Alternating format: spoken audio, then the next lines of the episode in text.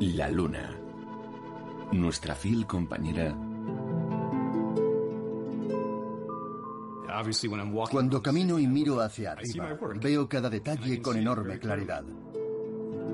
Es mágica y misteriosa. Al salir del edificio contemplé la luna y sentí que mi corazón se dividía en dos partes. El ser humano siempre ha mantenido una profunda conexión con la gran dama de la noche. Me ha hecho trabajar mucho, pero me encanta. Es el cuerpo celeste más cercano y significó el primer paso de la exploración espacial.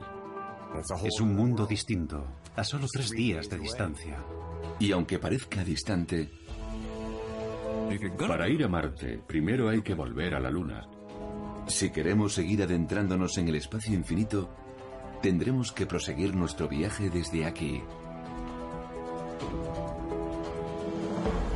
La luna, nuestra puerta de entrada al universo. Ha transcurrido casi medio siglo desde nuestra última visita.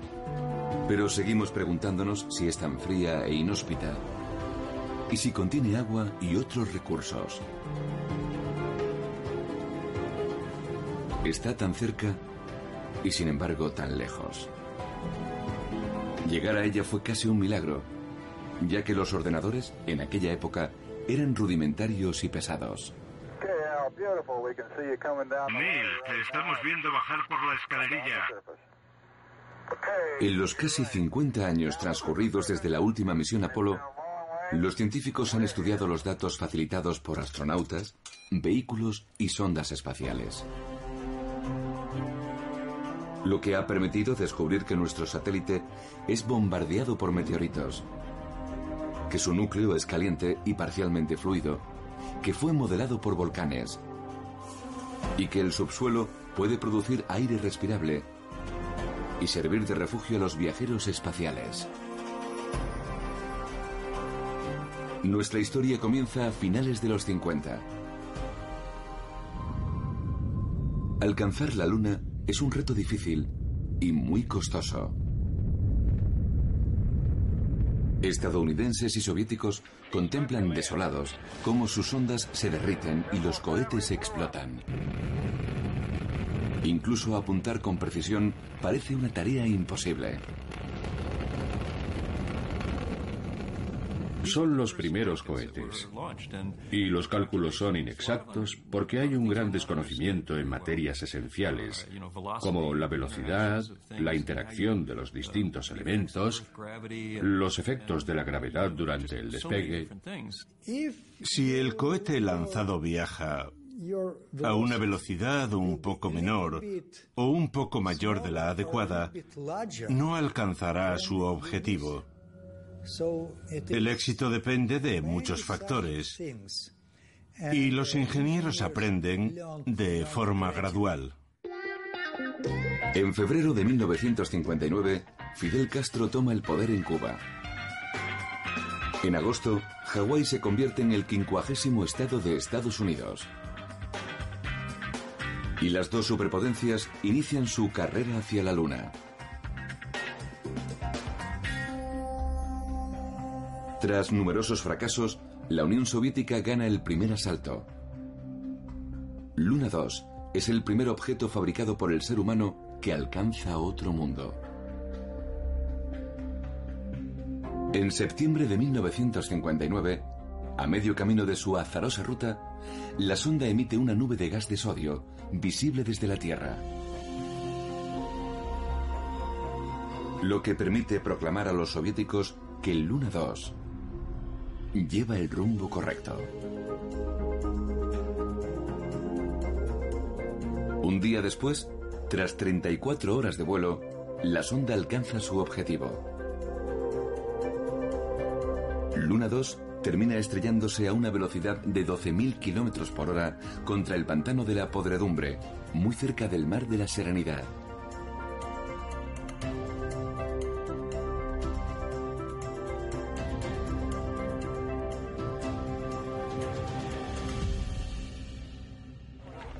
Este rotundo éxito de la Unión Soviética centra la atención mundial en Moscú. Es un gran avance científico y también propaganda. Y la propaganda entonces es muy importante. Antes de estrellarse, la sonda transmite información vital. Revela la inexistencia de un campo magnético. Lo que implica que ningún escudo protegerá a los futuros visitantes de la mortal radiación del Sol. El telescopio fue durante más de tres siglos la única fuente de información sobre la Luna. Sus imágenes indicaban la existencia de grandes elevaciones, llenas de cráteres, y extensas planicies poco accidentadas, que recibieron el nombre de mares lunares. Todo hacía pensar que podían estar formados por lava solidificada. Pero ahora podemos afirmarlo con seguridad. Son campos de lava ancestrales que revelan su pasado volcánico. La ciencia siempre pensó que fueron creados durante los primeros momentos de la formación de la Luna. Pero las fotografías enviadas hace unos años por la sonda LRO a la Universidad Estatal de Arizona ponen en entredicho esta suposición.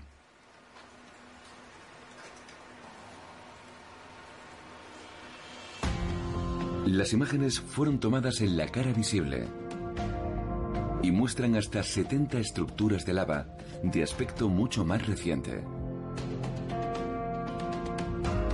¿Habrá volcanes en la Luna a punto de entrar en erupción? Tras la era Apolo, la ciencia aceptó que el fin de la actividad volcánica en la Luna tuvo lugar hace unos 1.500 millones de años. Pero los cráteres de las nuevas imágenes podrían tener solo 10 millones de años y no 1.500. Puede parecer mucho tiempo, pero a una escala geológica serían muy jóvenes. Si esto es así, es posible que en el futuro se produzcan erupciones volcánicas en la Luna. Pero para saberlo habría que ir allí y descubrir su composición y edad exactas, porque lo que estoy diciendo ahora es pura conjetura. La sonda hizo otro descubrimiento que indica la existencia de alteraciones en su núcleo. Más de 3.000 enormes grietas, creadas por colisiones y desplazamientos de las placas de la corteza.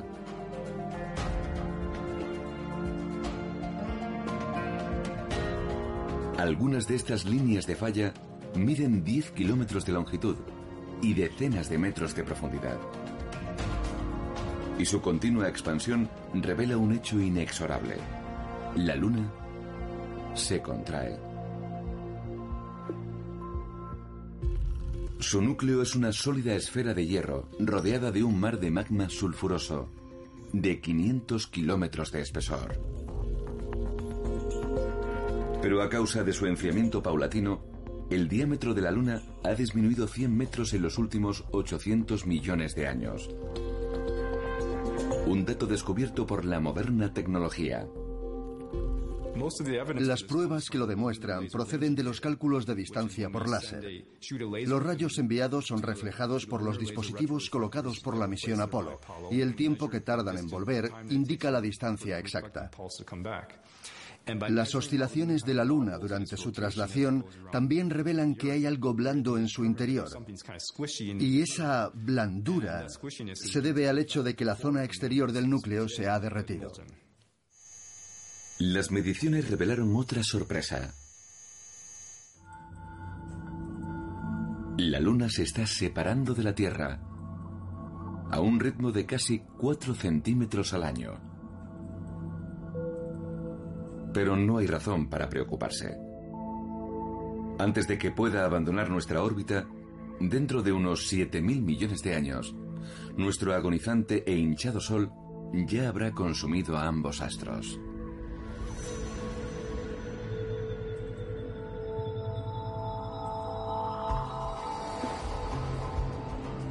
En 1959, la Luna sigue revelando sus secretos.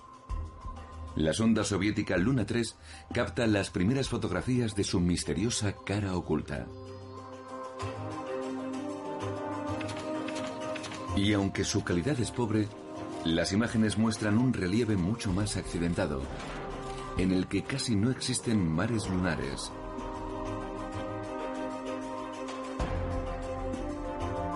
Estas enormes planicies de lava solidificada son patrimonio casi exclusivo de su cara visible.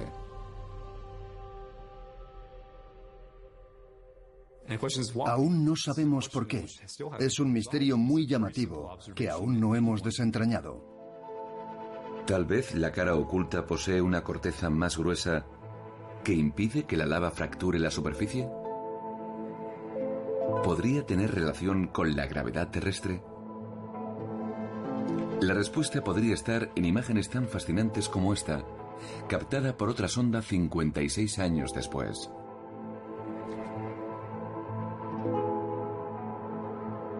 A comienzos de los años 60, ambas superpotencias multiplican sus esfuerzos. Las fotografías obtenidas por las ondas estadounidenses Ranger son cada vez mejores. Y la número 9 en 1965 incluso transmite su autodestrucción.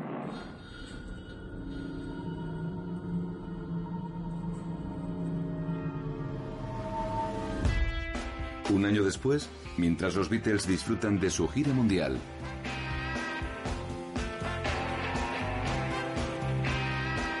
y Estados Unidos se enfrenta a la crisis causada por la guerra de Vietnam, el programa espacial soviético da un nuevo paso histórico.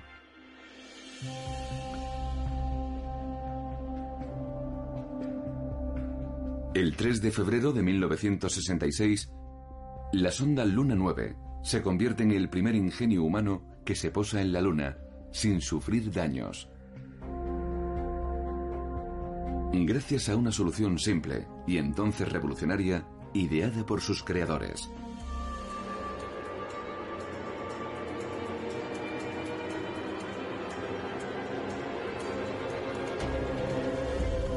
Cuando la sonda toca el suelo, la carga útil es eyectada y rebota una y otra vez, protegida por dos bolsas de aire.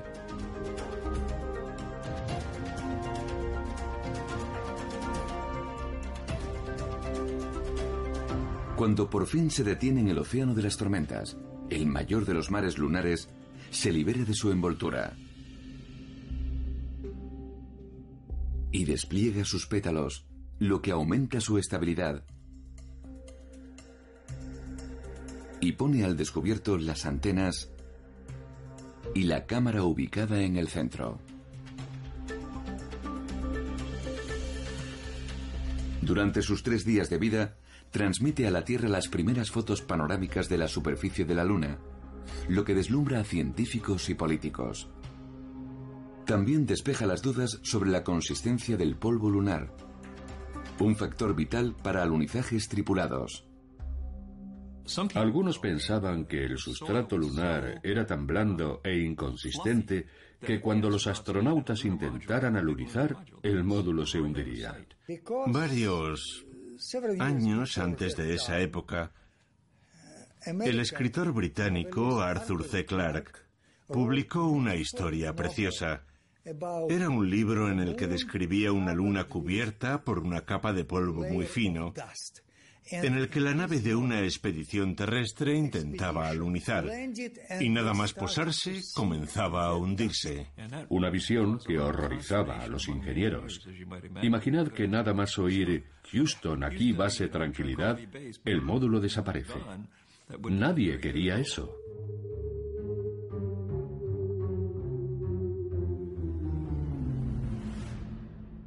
Lo que muestran las fotografías panorámicas no es polvo. Hay polvo, claro, pero mezclado con trozos de roca. No es la superficie descrita por Clark. Así que descubrir que las planicies de la Luna eran duras y consistentes permitió llegar a la conclusión deseada. Sí, podemos posarnos en ella. En 1969, la guerra de Vietnam cambia de rumbo. El nuevo presidente, Richard Nixon, anuncia una retirada paulatina de las tropas, lo que permite a Estados Unidos tomar la delantera en la carrera espacial. El 21 de julio de 1969, a las 2.56, el ser humano pisa la superficie de la Luna. Tres días después de abandonar la Tierra, el estadounidense Neil Armstrong da el primer paso como parte del legendario programa Apolo, que obliga a los soviéticos a claudicar.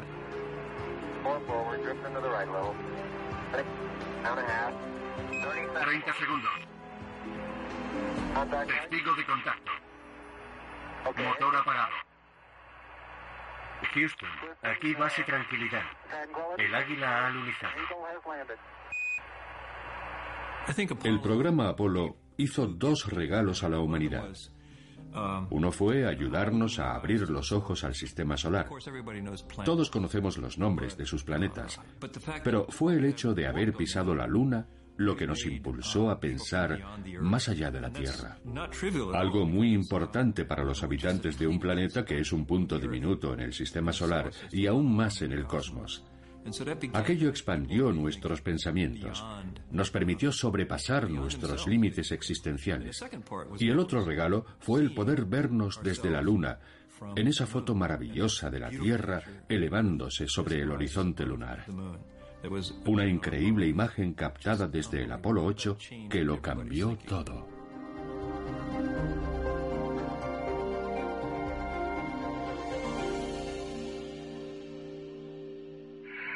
Aunque el polvo lunar no es blando e inconsistente, pronto se convierte en un problema. Es muy fino y se mete en todas partes. Es más duro de lo que pensaba. Sin viento ni agua que lo erosione, sus bordes son irregulares y afilados. Pronto se pega a los trajes e incluso se cuela en los pulmones de los astronautas. El polvoriento suelo era un interrogante, y el temor más fundado es que pudiera dificultar un ajuste perfecto en los anillos que conectan las partes del traje espacial. Algo que podría impedir a los astronautas abandonar el módulo al no poder fijar correctamente cada sección. Pero la posibilidad de que pudiera dañar sus pulmones no era un gran motivo de preocupación. Otro enigma, aún sin resolver, es el origen del característico y peculiar aroma que desprende el polvo lunar. Los astronautas contaron que al regresar al módulo, tras completar su paseo por la superficie, su ropa desprendía un olor semejante a la pólvora, y no entendían por qué. Al final resultó que procedía del suelo, aunque seguimos sin conocer la causa. Pero el caso es que cada vez que regresaban al módulo, el aire volvía a oler a pólvora. Yo me habría asustado mucho. Lo arrancaré en un minuto. Al mezclarse con el oxígeno del interior, el olor termina disipándose. Se mueve. Aleluya. Los logros son cuantiosos. Pero en 1972, tras seis alunizajes en tres años, el programa Apolo es clausurado. ¿Qué ves, Jack? La exploración es una actividad muy interesante que suele ir paso a paso. Entre el descubrimiento de América, los viajes a otros continentes y las colonizaciones, transcurrieron largos periodos que abarcaron cientos de años. Así que no me resultó sorprendente, aunque sí desalentador, que después del Apolo 17 no se reanudara en un corto espacio de tiempo la exploración lunar con misiones tripuladas. Yo estoy seguro de que es un mito difundido por la prensa e incluso por la comunidad científica lo de que después del éxito del Apolo 11 la humanidad dejó de interesarse por la Luna. Yo charlé con muchas personas que aunque no seguían con detalle el programa espacial, no dejaban de preguntar, ¿por qué no estamos en la Luna? ¿Por qué no podemos ir? Y yo tenía que contestarles, porque hemos decidido no ir a la Luna. No es que no se pueda ir, simplemente no vamos. Mientras los astronautas estadounidenses pasean sobre la Luna, los soviéticos se centran en las ondas robóticas. Y el éxito le sonríe un año después del histórico paso de Armstrong. En 1970 son los primeros en posar sobre nuestro satélite una sonda teledirigida, Luna 16, y hacer que vuelva a la Tierra con valiosas muestras.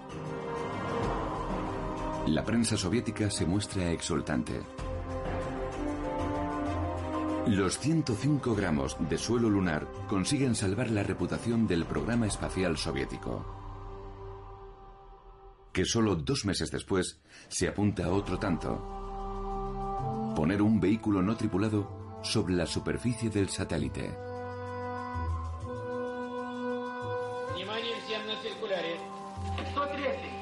El Lunokhod 1 es el primer vehículo teledirigido que recorre otro mundo. Durante casi un año examina la superficie lunar y envía a la Tierra más de 20.000 fotografías.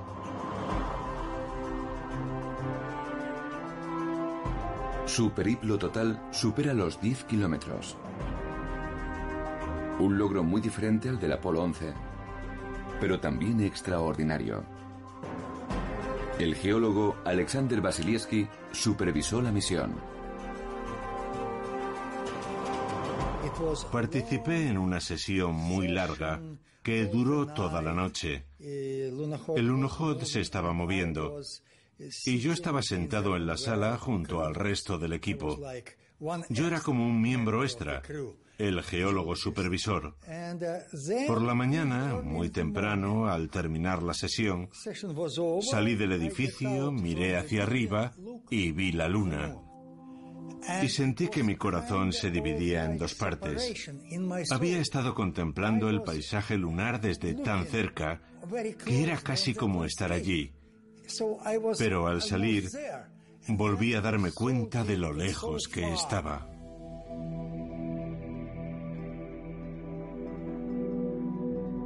En 1976, cuatro años después de ser clausurado el programa Apolo, la exitosa Luna 24 marca el fin de la carrera espacial soviética y se convierte en la última sonda que regresa a la Tierra con muestras lunares.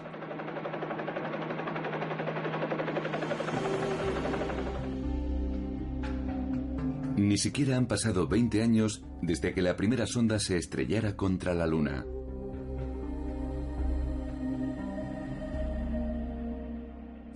Fue una decisión política y también del mundo de la ciencia, de los científicos espaciales rusos. Algunos mostraban un gran interés por la Luna, pero otros se decantaban por Marte. Y no dejaban de quejarse de que, según ellos, todos los recursos se destinaban a la Luna. Y fue tanta su insistencia que en el 76 todo acabó.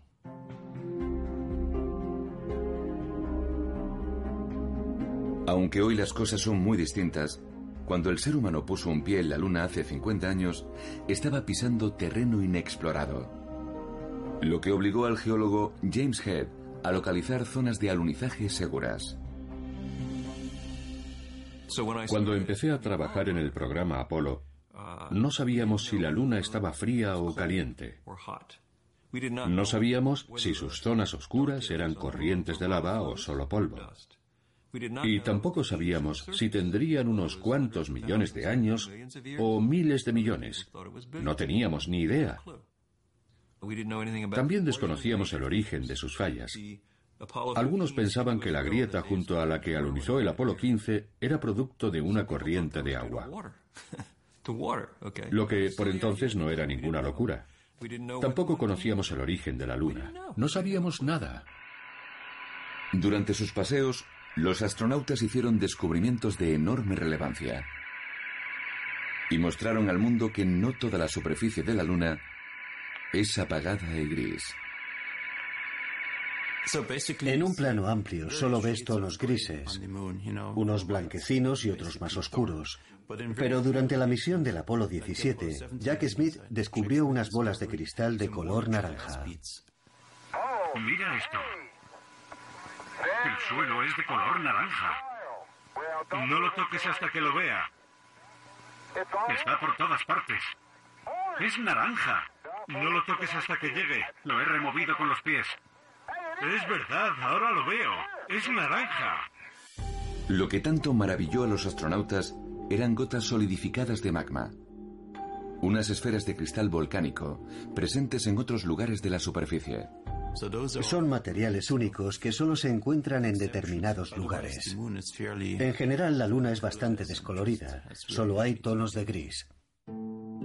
35 años más tarde de este increíble hallazgo, el geoquímico argentino Alberto Saal causa sensación al descubrir moléculas de agua en el interior de estas esferas, que aunque son escasas y se encuentran desperdigadas, indican que en la Luna existe agua, algo que se sospechaba desde hace tiempo. Es interesante señalar que la primera publicación de que las muestras recogidas en la Luna contenían trazas de agua fue rusa. Fue una idea que surgió en mi instituto y que fue publicada por una colega mía especializada en geoquímica, pero no le otorgaron ninguna credibilidad.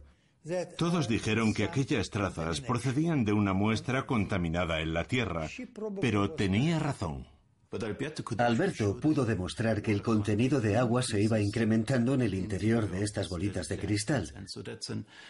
Y eso es una prueba fehaciente de que en la Luna existe agua. En los años 70 no podríamos haber hecho este tipo de análisis, porque no teníamos la capacidad necesaria.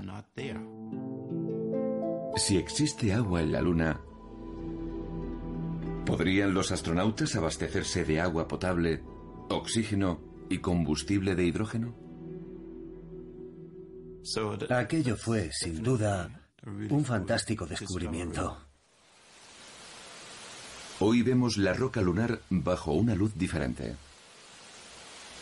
Estamos en la plataforma solar de Almería, el mayor centro europeo de investigación dedicado a la tecnología solar, donde el ingeniero aeroespacial alemán Thorsten Denk ha inventado una forma de extraer oxígeno de las rocas lunares.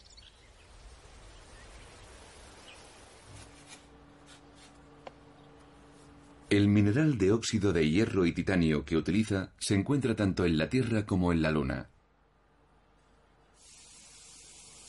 Denk lo calienta hasta 900 grados, aprovechando el potente sol de España. Los rayos de sol alimentan el reactor durante varias horas. El calor funde el mineral y forma un magma que empieza a liberar oxígeno. Entonces se introduce hidrógeno, que al combinarse con el oxígeno forma agua. Este reactor térmico ha sido diseñado para ser transportado hasta la Luna y funcionar allí.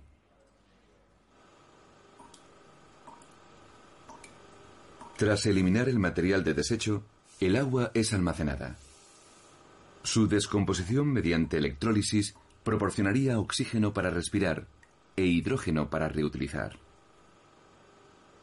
Denk espera producir pronto, con este procedimiento, tres cuartos de litro de agua a la hora.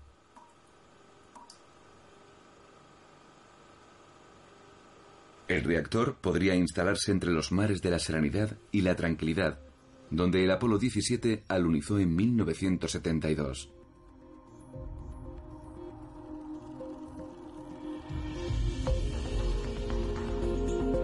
Esta es la zona con mayor concentración de óxido de hierro y titanio de toda la Luna. Un área del tamaño de un campo de fútbol podría alimentar el reactor durante varios años y abastecer de oxígeno a una colonia de ocho astronautas.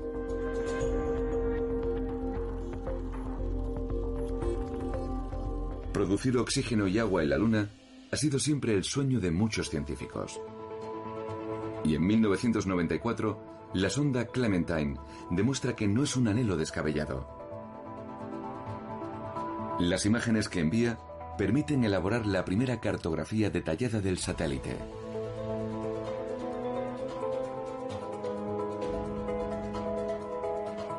Clementine también descubre en el polo sur de la Luna un gigantesco cráter. La cuenca Aitken, la segunda mayor estructura de impacto del sistema solar.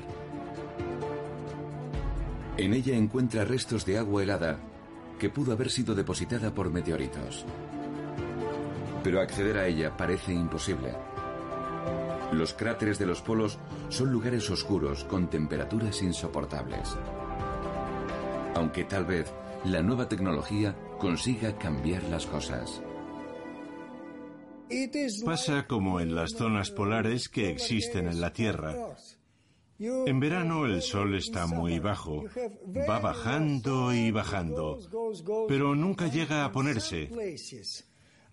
Hay algunas zonas montañosas donde casi siempre luce el sol. Podríamos combinar la energía solar procedente de esas cumbres tan iluminadas, situadas en los bordes de los cráteres, con energía nuclear, lo que permitiría descender al interior de la cuenca y extraer el mineral. Una misión muy peligrosa que en lugar de astronautas deberían realizar robots. Yo no me metería nunca en ese cráter tenebroso. Mandaría a mi Lunohov para que recogiera el mineral que necesitara. Y yo mientras disfrutaría del sol. Las máquinas buscarán hielo en los polos y asumirán gran parte del peso de la exploración espacial. Pero los astronautas siempre serán imprescindibles. Sin la intuición propia del ser humano, seguiríamos sin saber cuándo y cómo se formó la Luna. Tener a seres humanos sobre el terreno es una ventaja muy importante. Dave Scott, John Young y Jack Smith eran expertos en geología y personas muy atentas capaces de reaccionar deprisa. Entre tantas rocas iguales sabían distinguir las más valiosas y valorar si merecían la pena. Un ejemplo clásico es la roca basáltica descubierta por Dave Scott, que no dudó en saltar del vehículo para recogerla, o la famosa roca Génesis. El 1 de agosto de 1971, el comandante del Apolo 15, Dave Scott, encuentra una piedra blanca del tamaño de un puño, la famosa roca Génesis. Adivina lo que he encontrado, justo lo que veníamos buscando. Una roca cristalina. Sí, es increíble. Los astronautas acaban de tropezarse con un trozo de material ígneo, solidificado en las primeras etapas de la creación de la Luna. Su antigüedad ronda los 4.000 millones de años y aporta una pista fundamental sobre la edad del satélite, por lo que pronto será bautizada con el simbólico nombre de Roca Génesis.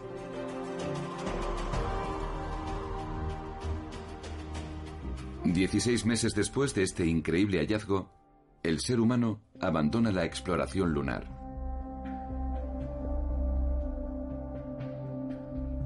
Los últimos astronautas que pisan la Luna son el comandante del Apolo 17, Eugene Cernan, y el geólogo Jack Smith.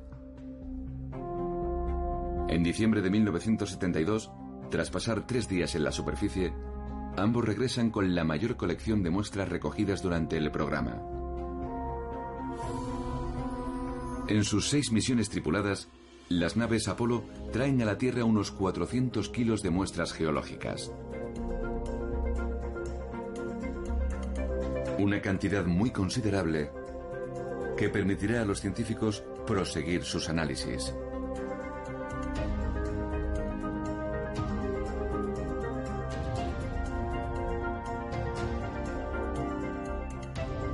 Aunque cada roca lunar es custodiada con celo y solo hay cantidades minúsculas disponibles para la investigación.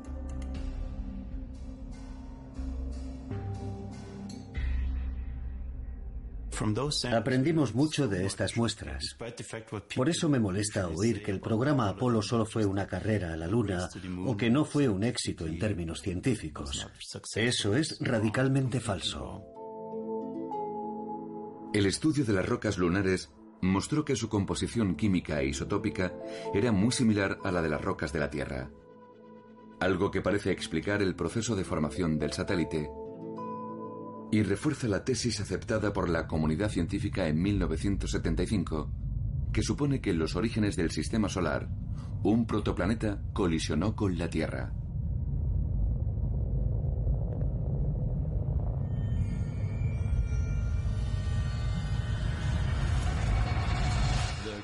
Según esa hipótesis, un objeto del tamaño de la Tierra actual recibió el impacto de otro objeto del tamaño de Marte. Hay muchas versiones y un intenso debate sobre lo que ocurrió a continuación. Pero esa es la idea a grandes rasgos. Algún tiempo después, investigadores israelíes sugirieron que lo que en realidad colisionó con la Tierra fueron rocas cósmicas más pequeñas que fueron llegando en sucesivas oleadas.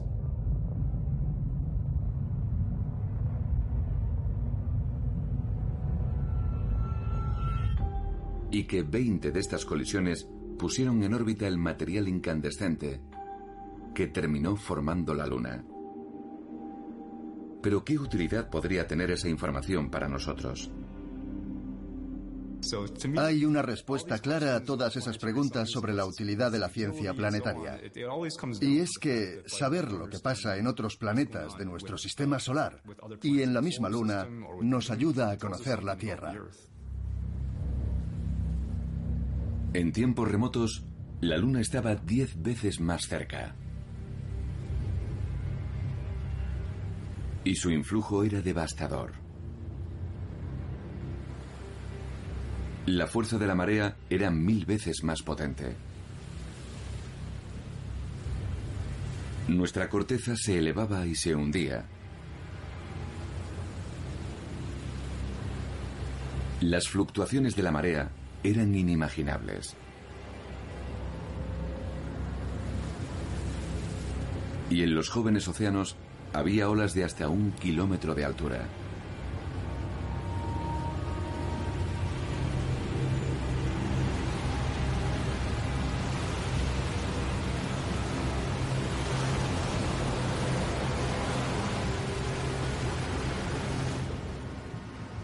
A partir de 1976, la exploración lunar fue asumida por las sondas robóticas. La LRO lleva orbitando alrededor de la Luna desde 2009 y continúa enviando fotos más claras y definidas que ninguna otra sonda anterior. También ha descubierto que la Luna es bombardeada por meteoritos a un ritmo muy superior al que imaginábamos.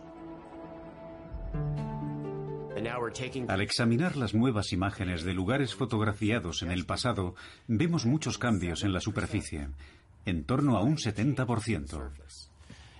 En el último recuento encontramos más de 400 cráteres de impacto nuevos. Y comparar las fotos antiguas y las más recientes es todo un espectáculo. Miras una, miras otra y exclamas, Dios mío. Su superficie se modifica 100 veces más deprisa de lo que pensábamos. La mayoría de los cambios son causados por pequeños meteoritos, pero algunos provocan temblores masivos. Si hubiera un gran impacto en algún lugar próximo a ti, oirías sonar la luna como una campana. El impacto de un gran meteorito hace vibrar la luna durante horas.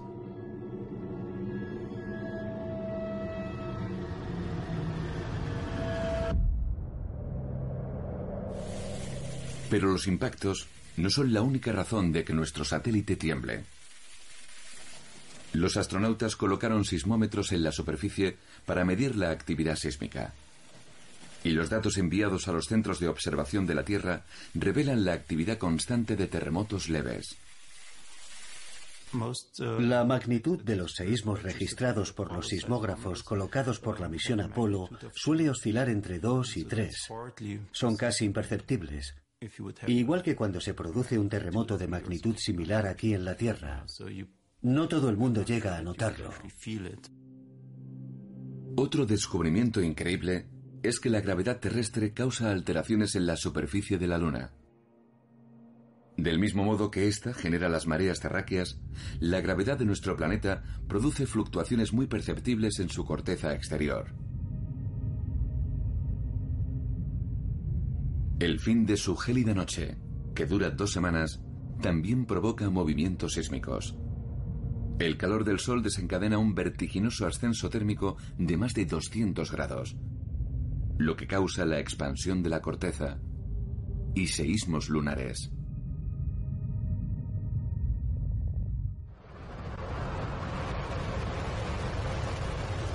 Desde 1958, más de un centenar de misiones han viajado a la Luna, confirmando teorías existentes y dando paso a misterios completamente nuevos,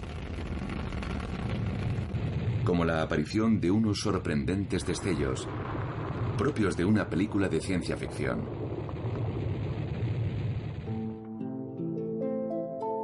Algo que intriga a curiosos e investigadores.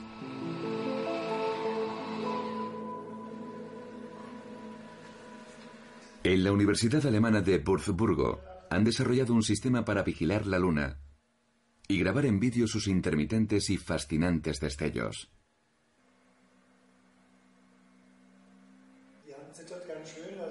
Si Hakan Kayal y su equipo consiguen averiguar su origen, podrán rebatir de plano muchas de las descabelladas teorías que han ido surgiendo y que sugieren la intervención de fantasmas.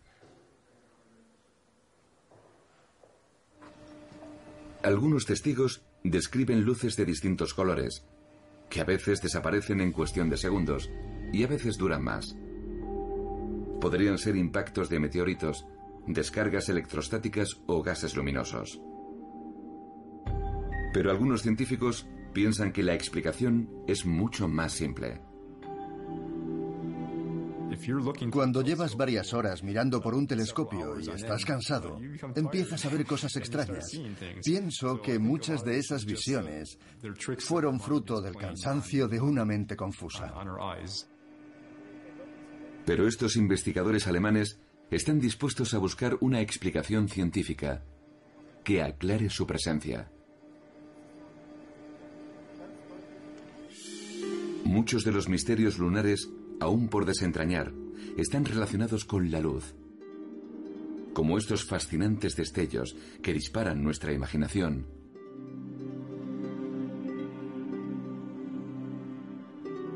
O el inquietante resplandor en el perímetro de la Luna, que fascinó a los astronautas de las misiones Apolo. Un fenómeno sorprendente y ya explicado que es causado por el polvo lunar. El polvo en suspensión, al igual que nuestra atmósfera, dispersa la luz solar y crea estos singulares crepúsculos. Algo que no se descubrió hasta 2005, cuando los perplejos científicos comprendieron que las partículas flotantes de polvo cargadas por el viento solar eran las causantes del fenómeno.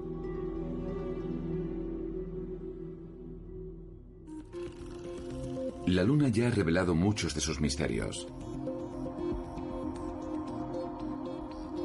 Pero aún quedan algunos sin resolver, como los fascinantes remolinos del océano de las tormentas, que se extienden a lo largo de cientos de kilómetros e incluso son visibles desde la Tierra.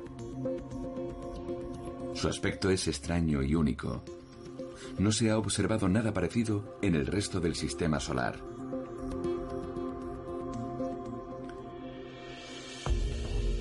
De los más grandes es el Reiner Gamma. El misterio de su origen pareció disiparse en 2010, cuando se descubrió la presencia de un campo magnético. La Luna no tiene un campo magnético como el de la Tierra, pero hay lugares donde la corteza está magnetizada, lo que permite la formación de escudos que desvían el polvo lunar y evitan la erosión. Fuera de esta coraza protectora, la superficie ha seguido oscureciéndose durante millones de años. La mayor anomalía magnética de la Luna se encuentra en las inmediaciones del cráter Gerasimovich. Mantiene a salvo de la letal radiación solar a una superficie del tamaño de Portugal, por lo que sería un lugar ideal para establecer una base ocupada.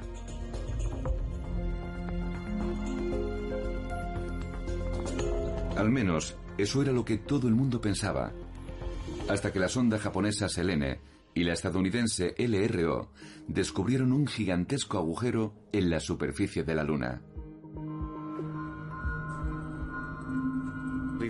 Inclinar la sonda con el Sol detrás nos permitió observar sus paredes y el inicio de un conducto inferior. El orificio tiene unos 100 metros de diámetro y 100 de profundidad, y podría ser una de esas claraboyas volcánicas tan comunes en la Tierra. Cuando un volcán de lava basáltica entra en erupción, forma un sistema de tuberías por el que escapa el magma. Los orificios pueden quedar abiertos días, semanas o incluso meses. Y a veces se reactivan. Yo he visto varias de estas claraboyas con lava fluyendo y son espectaculares. Yo me entusiasmé al ver esta claraboya, porque enseguida pensé que podría ser un emplazamiento perfecto para una colonia de astronautas. Dentro de estas tuberías de lava, ocultos bajo la superficie, estarían a salvo de los mortales rayos cósmicos, de las vertiginosas variaciones de temperatura y de los mortíferos bombardeos de meteoritos. En mi equipo todos pensamos que sería un magnífico hábitat. Acceder a ese tubo subterráneo ahorraría dinero y complicaciones. Yo no estoy tan seguro.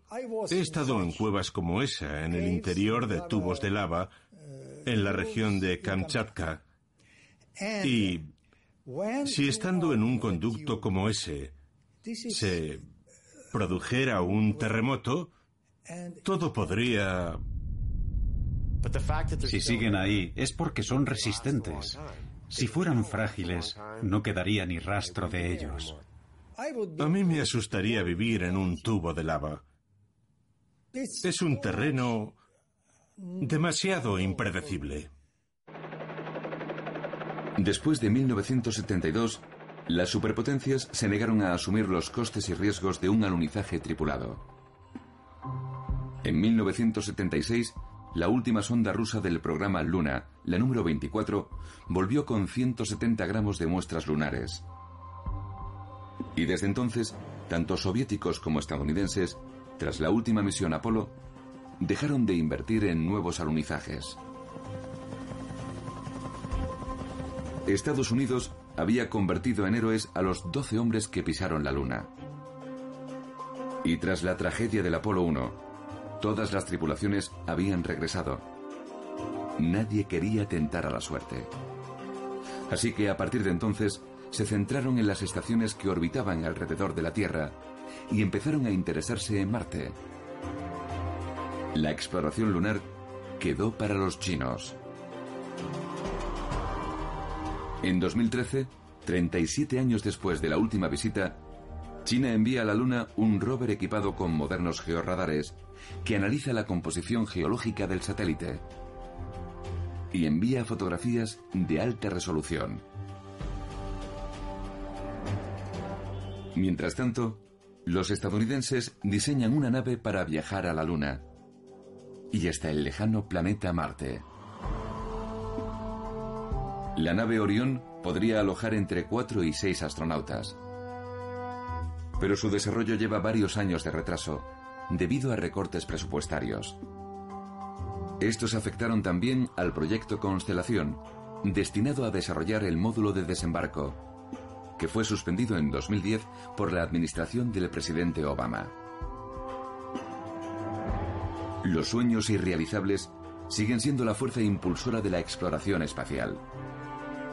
Uno de sus próximos objetivos es establecer asentamientos lejos de nuestro planeta. Los europeos proponen aprovechar los recursos del satélite para crear una aldea lunar.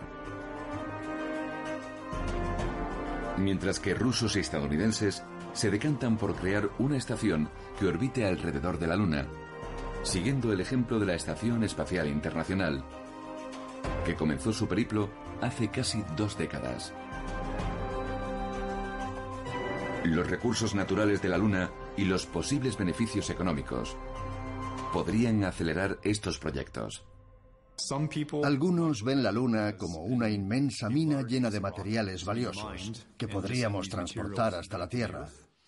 Pero a todos aquellos que sueñan con que esos recursos podrán mejorar la vida en nuestro planeta, Debo contestarles que, en mi opinión, los recursos lunares solo serán de utilidad para sus colonias habitadas.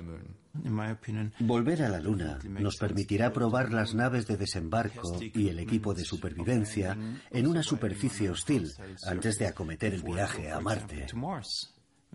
El viaje dura tres días y si algo va mal puedes volver deprisa. Pero ir a Marte te exige volar durante medio año, estar un año allí y perder otro medio año para regresar. Sería una base muy útil. Vas a la Luna, reparas y pones a punto el equipo y después vuelas a Marte. Si no volvemos a la Luna, quedarán muchas preguntas sin respuesta. Y tampoco podremos viajar hacia otros destinos más lejanos de manera segura. Son dos motivos cruciales que nos obligarán a regresar. La reanudación de la conquista lunar es un hecho inevitable. Y uno de los motivos principales es la convicción que el comandante del Apolo 16, John Young, proclamó a menudo, que las especies que habitan un solo planeta no sobreviven. Lo que significa que si permanece en la Tierra, el ser humano no perdurará. Somos la primera especie que puede tomar las riendas de su destino y reconocer la inevitabilidad de la extinción. El 99% de las especies que han habitado este planeta se han extinguido. La luna nos emociona y fascina desde hace miles de años. Y tal vez nos tenga reservados muchos regalos.